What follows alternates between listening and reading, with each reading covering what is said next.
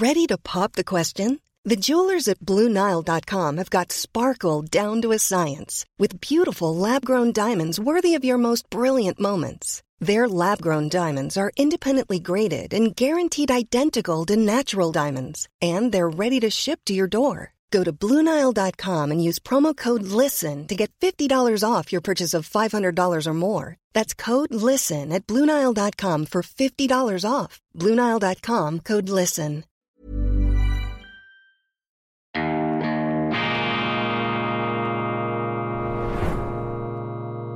Diese Ausgabe von Weltwoche Daily wird Ihnen präsentiert von Kibun, dem Schweizer Pionier für gesundes Gehen und Stehen. Grüezi miteinander, ganz herzlich willkommen und einen wunderschönen guten Morgen, meine sehr verehrten Damen und Herren, liebe Freunde. Ich begrüße Sie aus dem wunderschönen Köln zur schweizerischen Ausgabe von Weltwoche Daily, die andere Sicht, unabhängig, kritisch, gut gelaunt am Montag, dem 4. September 2023. Ich habe in Köln und in der Nähe von Köln in Bonn, in der alten deutschen Hauptstadt, eine Reihe von Freunden und Bekannten besucht und äh, wieder äh, sehr Interessantes erfahren. Unter anderem, dass hier niemand versteht, dass die Schweiz darüber nachdenkt und darüber diskutiert, die eigene Neutralität preiszugeben. Das sei doch völlig verrückt. Außerdem habe ich sehr viel Kritisches über die deutsche Politik erfahren. Die aktuelle Ampelregierung steht bei den äh, von mir äh, besuchten Kollegen und Freunden in überhaupt nicht hohem Ansehen. Ganz im Gegenteil, das sind also Abgesänge und drastische Worte zu hören. Scholz, der könne es einfach nicht. Merz, völlig unfähig, der Oppositionspolitiker. Und Lindner sei auch eine Flasche. Also eine ziemlich ähm, ungeschminkte ähm, Darstellung der Sachlage von Leuten, übrigens von, von rechts bis links, die sich da ähm, überschneiden in ihren Empfindungen. Aber abgesehen davon haben wir äh, die Zeit da genossen. Interessante Gespräche, interessante und auch sehr gute kulinarische ähm, Entfaltungsmöglichkeiten und die Stadt Köln ähm, wunderbar am Rhein. Außerdem fand noch ein Marathon statt, sodass äh, hier tatsächlich äh, größere Menschenaufläufe, Menschenansammlungen ähm, zu gewärtigen waren. Eine tolle Stadt Köln, natürlich mit einer unglaublichen Geschichte, weit in die römische Zeit zurückreichend. Sehr viel Grünraum, sehr viel Natur. Also wenn Sie Köln noch nicht so gut kennen, ist natürlich bekannt, selbstverständlich ähm, unbedingt zu empfehlen. Eine Reise mal hier an diese Rheinstadt von allergrößter Tradition mit einem Dom, den habe ich natürlich auch wieder besucht, einem Dom, der ähm, unglaublich ist, ein, ein Bauwerk, das einen vor, vor Ehrfurcht geradezu erstarren lässt. Gibt auch ein wunderschönes Fenster, das gestaltet wurde vom Künstler Gerhard Richter. Und am Nachmittag fällt dann die Sonne ähm, sehr schön ein, sodass das einen äh, Lichteffekt hat, der wirklich bezaubert. Die Kathedrale schön kühl, wenn es draußen etwas warm ist, ein kontemplativer Ort, ein Ort der Sammlung, auch wenn sehr viele Touristen da drin sind und Führungen stattfinden, ein Ort, wo man aus der Zeit aussteigen kann, wo man Distanz gewinnen kann zu dem, was passiert. Und das ist ja auch wichtig, wenn wir uns den Wahnsinn in der Ukraine vor Augen führen. Ich weiß nicht, ob ich in der heutigen Sendung darauf noch zurückkomme, aber wie die auch die schweizerischen Zeitungen in Jubelmeldungen ausbrechen über diesen Krieg, über den Kriegsverlauf, die Siegesaussichten der Ukrainer, das empfinde ich als geradezu verantwortungslos. Ich habe Quellen jetzt äh, angeschaut, in Polen zum Beispiel. Ein, ähm, ein polnischer ähm, Ex-Söldner erzählt über das Schlachtgeschehen, ähm, wie fürchterlich es um die ukrainischen Streitkräfte da bestellt sei und auch ein ukrainisches Portal hat aus Versehen, das ist jetzt vom Netz genommen worden, ähm, offensichtlich die wahre Zahl der Verluste erwähnt. 400.000 Tote auf ukrainischer Seite, bisher 400.000 Tote. Es wurde bekannt im Rahmen einer Aktion, die dieses Portal gemacht hat. Ich komme dann in der internationalen Ausgabe noch darauf zu sprechen. Dort werde ich dann auch die Abo-Details zu unserer neuen Weltwoche für Deutschland bekannt geben können. Vielen herzlichen Dank für das große Interesse. Wir haben die Weltwoche Deutschland lanciert auf vielfachen Wunsch unserer Leserschaft, auch aufgrund der Tatsache, dass in Deutschland eben sehr viele ähm, Leser unsere Zeitung bestellt haben, die ähm, Abozahlen sind in den letzten Jahren nach oben gegangen, ohne dass wir eigentlich ein Produkt für Deutschland angeboten haben. Doch dazu dann mehr im internationalen Programm. Kommen wir auf die schweizerischen Schlagzeilen, auf die schweizerischen Nachrichten. Großes Interview in der Sonntagszeitung mit Sergio Ermotti. Der Tessiner, der alte und neue UBS-Chef, sagt, der Finanzplatz Schweiz sei mit der einen großen, ähm, ja, zusammengestellt, aus zwei Großbanken zusammengefügten UBS sicherer geworden, nicht unsicherer. Ermotti glaubt nicht, dass das Risiko jetzt ähm, erheblicher sei. Immerhin habe die UBS bei der Übernahme der Credit Suisse bewiesen, dass sie Teil der Lösung war. Seit 2016 habe die UBS eine Übernahme geprüft, weil sie, so sagt Ermotti, in großer, erstaunlicher Offenheit gesehen habe, dass die CS ein falsches Geschäftsmodell hatte.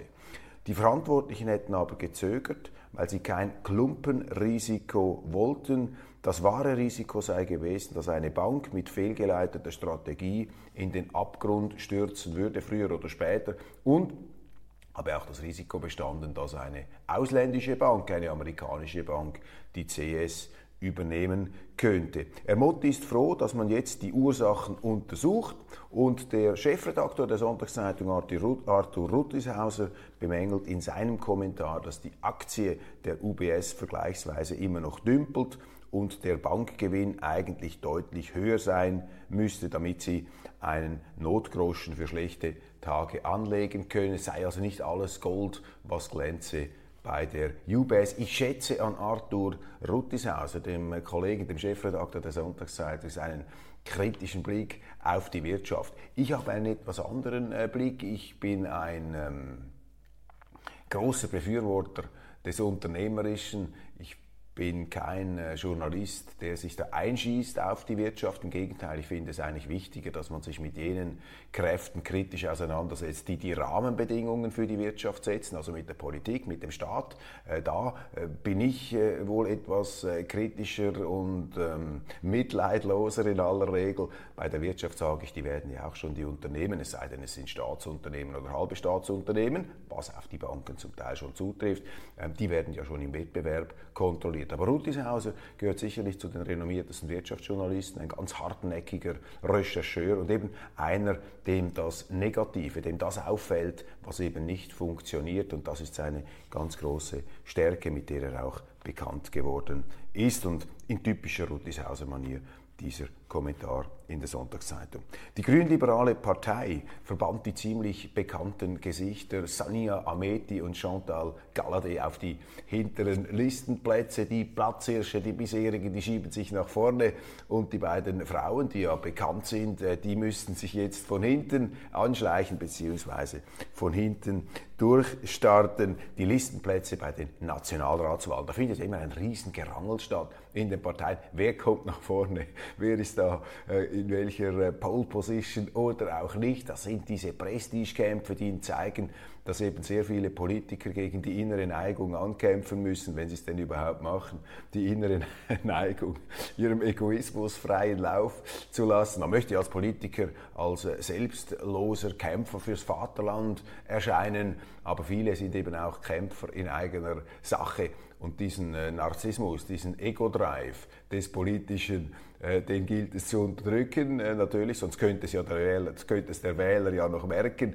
Und bei diesen Listenrangeleien zeigt sich das eben sehr schön. Ich habe das auch immer wieder ähm, erlebt. Ja, Ameti ist Nummer 18 auf der Liste, Chantal Galladay sogar nur Nummer 21 kommt natürlich immer der Gedanke der Besitzstandwahrung äh, dazu. Es gibt alte Verteidiger ihrer Freunde, langjährige Parteimitglieder. Der Präsident selber, Nicola Forster, der Mann mit der Fliege, kandidiert auf Platz 7 und will auch unbedingt gewählt werden. Zudem treten die bisherigen an, zu, Tiana Angelina Moser, die Außenpolitikerin, die die Schweiz am liebsten in die Europäische Union, in die NATO und in den Krieg gegen äh, Russland führen würde, oder Martin Bäumle, der äh, Parteigründer, der da als bärbeißiger Zeuge nach einer anderen Zeit, Martin Bäumle ist ja ein Grünliberaler, bei dem tatsächlich noch etwas äh, Liberalismus und liberal-konservatives Gedankengut drinsteckt. Mittlerweile eher etwas ein Außenseiter in seiner Partei, aber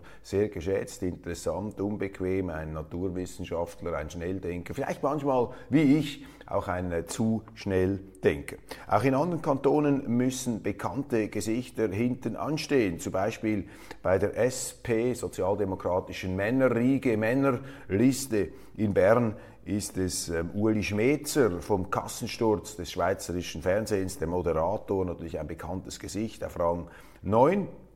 Die Sonntagszeitung erinnert äh, freundlicherweise daran, dass der Platz, der Listenplatz nicht alles entscheidend sei. So sei ein gewisser Roger Köppel von Rang 17 damals als bester gewählt worden. Sie sehen, mein Gesicht hält sich auf, also auch ich bin nicht frei von diesen narzisstischen, egozentrischen Neigungen. Überhaupt nicht, habe es auch nie äh, behauptet, abgesehen davon. Viel zu reden gibt der Jungstar, der Youngster, der äh, vielleicht neue Superstar der republikanischen Partei, der indischstämmige Vivek Ramaswamy.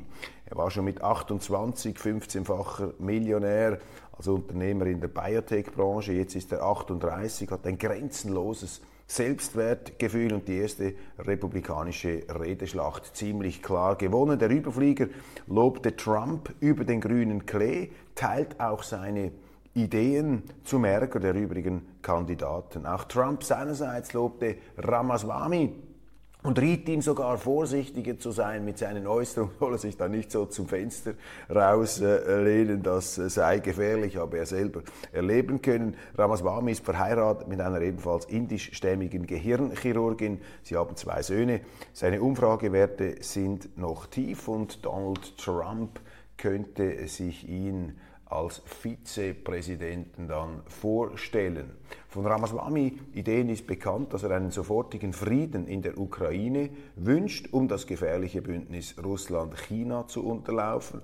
Er will die Südgrenze viel besser schützen, die Chips-Technologie in die USA zurückverlegen und dann Taiwan China überlassen. Das sind die Zielsetzungen dieses äh, Shooting Stars der republikanischen Partei. Und wenn ich das lese, dann ähm, stimme ich äh, zu, weil es braucht mehr antikriegerische Politiker in der Politik, die äh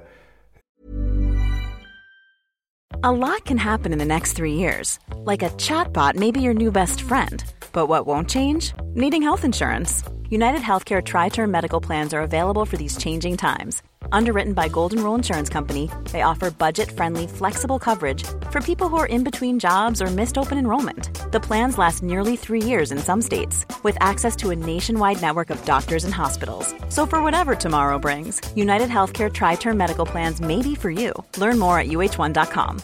Everyone knows therapy is great for solving problems, but getting therapy has its own problems too, like finding the right therapist, fitting into their schedule, and of course, the cost. Well, BetterHelp can solve those problems. It's totally online and built around your schedule. It's surprisingly affordable too. Connect with a credentialed therapist by phone, video, or online chat, all from the comfort of your home. Visit betterhelp.com to learn more and save 10% on your first month. That's BetterHelp H E L P. Zahl jener Leute, die mit einer Vogue-Außenpolitik jetzt, die ähm, Konflikte, die es gibt weltweit, zu Kreuzzügen zuspitzen möchten, diese Zahl ist zu groß. Das ist eben woke Außenpolitik, Moralismus in der Außenpolitik, zum Teil auch knallharte Interessenspolitik, wobei man sich schon fragen kann, ob das immer noch im Interesse ist der Amerikaner, wenn sich da äh, sehr, sehr viele Länder von den Amerikanern abwenden, wie wir das beobachten jetzt bei den BRICS-Staaten, das wird bei uns völlig unterschätzt. Äh, das Wachstum dieser Gruppe, auch die Warteliste mit sehr vielen Staaten, die da draufgehen, sind sehr mächtig, auch im Bereich des Öl, da ist Saudi-Arabien, Iran, ähm, da sind, Russland ist dabei, also ein wesentlicher Teil der, der Vereinigte Arabische äh, Emirate, ein großer Teil der, Amerik der äh, internationalen Ölreserven ist jetzt bereits in diesem BRICS-Verbund drin. Und das ist ja auch nicht im Interesse der Amerikaner, dass sich immer mehr Staaten abwenden von den Amerikanern, beziehungsweise zumindest eine gewisse Hinwendung machen zu Russland und China. Das müsste den Amerikanern auch zu denken geben, meine Damen äh, und, und Herren, denn die Amerikaner treten ja nach Selbstwahrnehmung an als die Gralshüter der Freiheit und der Vielfalt und der Selbstbestimmung der Völker. Aber offensichtlich wollen die Völker oder viele Völker möchten nicht äh, nach den ähm, Vorgaben der Amerikaner selbstbestimmt sein. Also wenden sie sich sogar autokratischen Regimen äh, zu und eben nicht dem amerikanischen, äh, das offensichtlich autokratischer ist als die Amerikaner selber wahrzunehmen. Bereit sind zumindest die Politiker, also viele Amerikaner kritisieren das ja auch prominente Amerikaner, nicht zuletzt der frühere Präsident Donald Trump oder ein Tucker Carlson, der bekannteste und erfolgreichste ähm, Fernsehkommentator und ähm, ja, äh, Journalist des Landes. Im Blick lesen wir in der Boulevardzeitung Blick lesen wir ein Porträt der Patin der FDP, nämlich Karin Keller-Sutter. Sie sei die mächtigste Frau in Bundesbern, erst recht nach dem Credit Suisse Drama. Sie habe Parteipräsident Burkhardt zum Kurswechsel bezüglich seiner Forderung nach Weiterbestand der CS als eigenständige AG gebracht. Auch da wieder Thierry Burkhardt auf Schleuder, auf Schlingerkurs. Ich bin nach wie vor der Meinung, die CS, die CS Schweiz hätte man nicht untergehen lassen dürfen, die hätte man nicht verscherbeln dürfen, die CS Schweiz, ein, eine Traditionsfirma, reicht zurück in die Wurzeln unseres Bundesstaates. Aber dieses Thema haben wir hier schon ähm, verhandelt und da ist der Mist, wie die Schweizer sagen, der Mist ist geführt. Überhaupt führe Karin Keller-Sutter die Freisinnigen. Gezeichnet wird wohl nicht ganz äh, zu Unrecht das nicht ganz verkehrte Bild einer Machiavellistin, welche seinerzeit Eva Herzog als SP-Bundesrätin verhindert habe und keine Konkurrenz fürs Finanzdepartement bekommen, dann Kollegin Bohm-Schneider das Leben schwer mache und Parteikollege Gassis beim Rahmenvertrag ein Bein gestellt habe, beim EU-Rahmenvertrag. Nur, es kommt meistens nicht gut heraus, wenn Bundesräte Parteien führen. Das hat schon Kaspar Villiger nach dem Rücktritt von Franz Steinecker, dem damaligen FDP-Präsidenten, versucht. Das geht schief.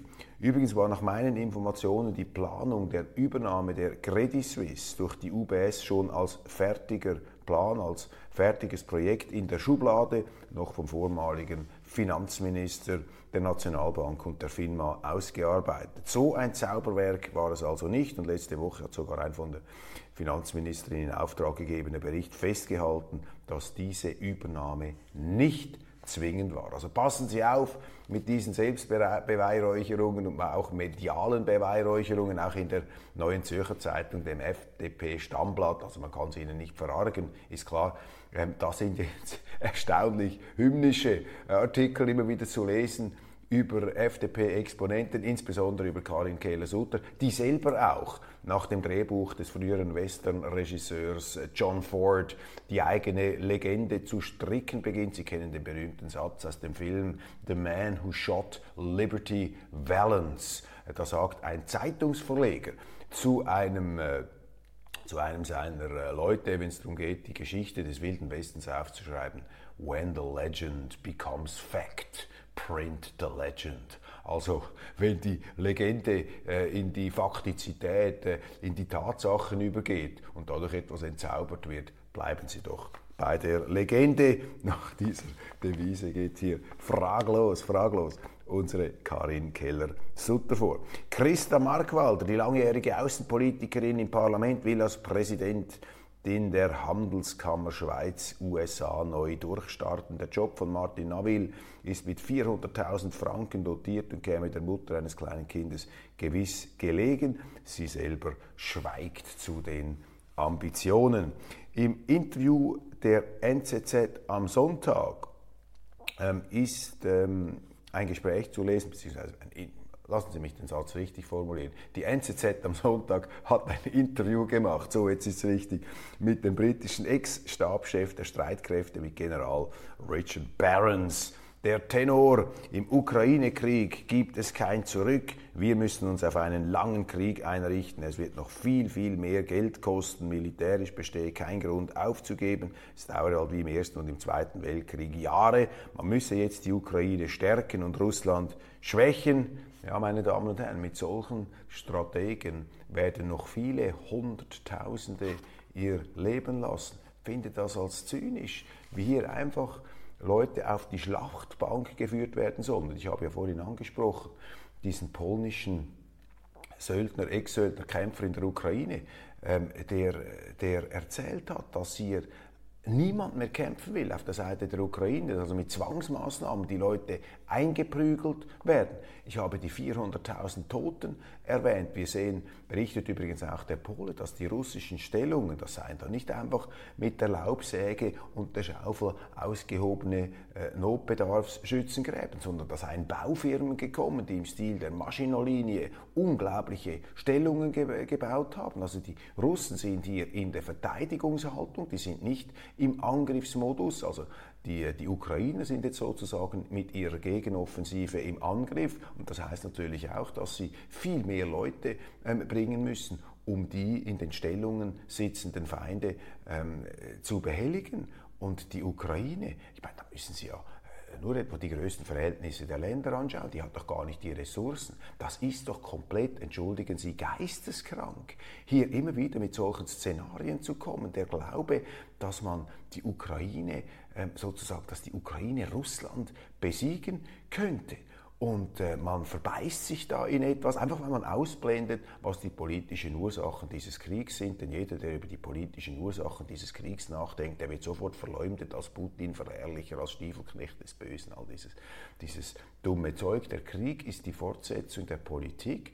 mit anderen Mitteln und selbstverständlich ist dieser Krieg äh, durch Putin, der durch die Amerikaner in eine unmögliche Lage gebracht worden ist, mit dieser blödsinnigen NATO-Osterweiterung in die Ukraine, die faktische, die faktische NATO-Mitgliedschaft der Ukraine, die man da aufgerüstet hat zu einer Art Sparta ähm, Osteuropas, ähm, um die Russen da als Stachel im Fleisch sozusagen, um die Russen da in Schach zu halten. Das rächt sich jetzt alles. Und wenn dann noch dieser britische Ex-General bzw. Ex-Stabschef kommt und sagt, ja, wir müssen halt weitermachen, meine, da muss man sich wirklich nicht wundern, wenn weiterhin Hunderttausende draufgehen werden. Das ist ein Gemetzel, das ist eine Blutmühle, die da von solchen Pseudostrategen, Entschuldigung, da einfach äh, am Laufen ähm, gehalten wird. Dann hat Zelensky noch seinen, ähm, seinen äh, Verteidigungsminister herauswerfen müssen. Da gibt es Korruptionsvorwürfe,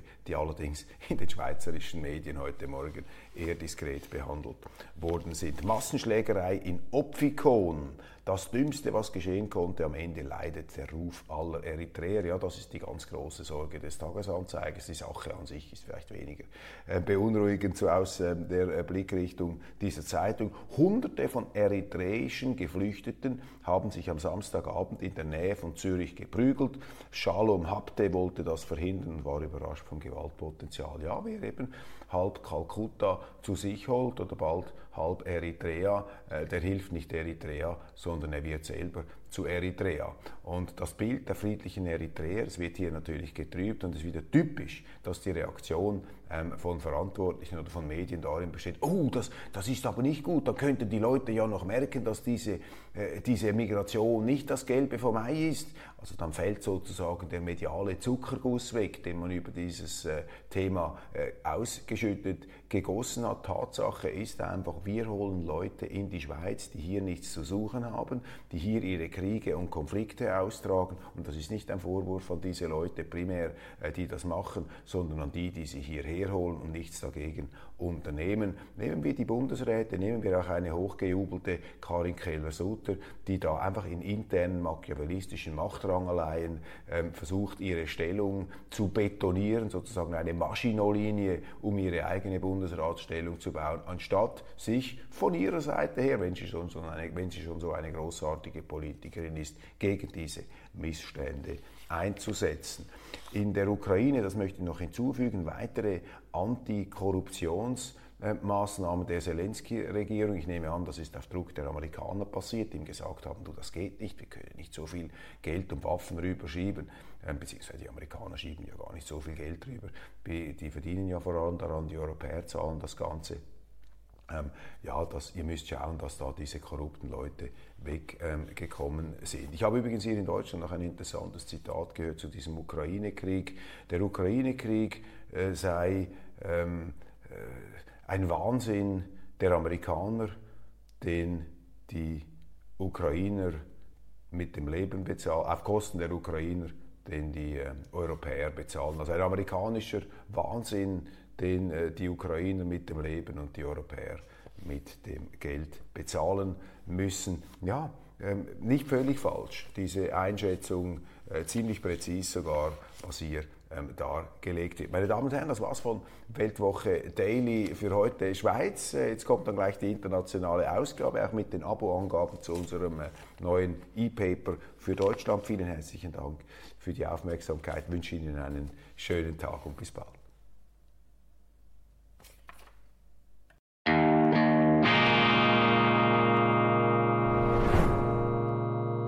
Diese Ausgabe von Weltwoche Daily wird Ihnen präsentiert von Kibun, dem Schweizer Pionier für gesundes Gehen und Stehen.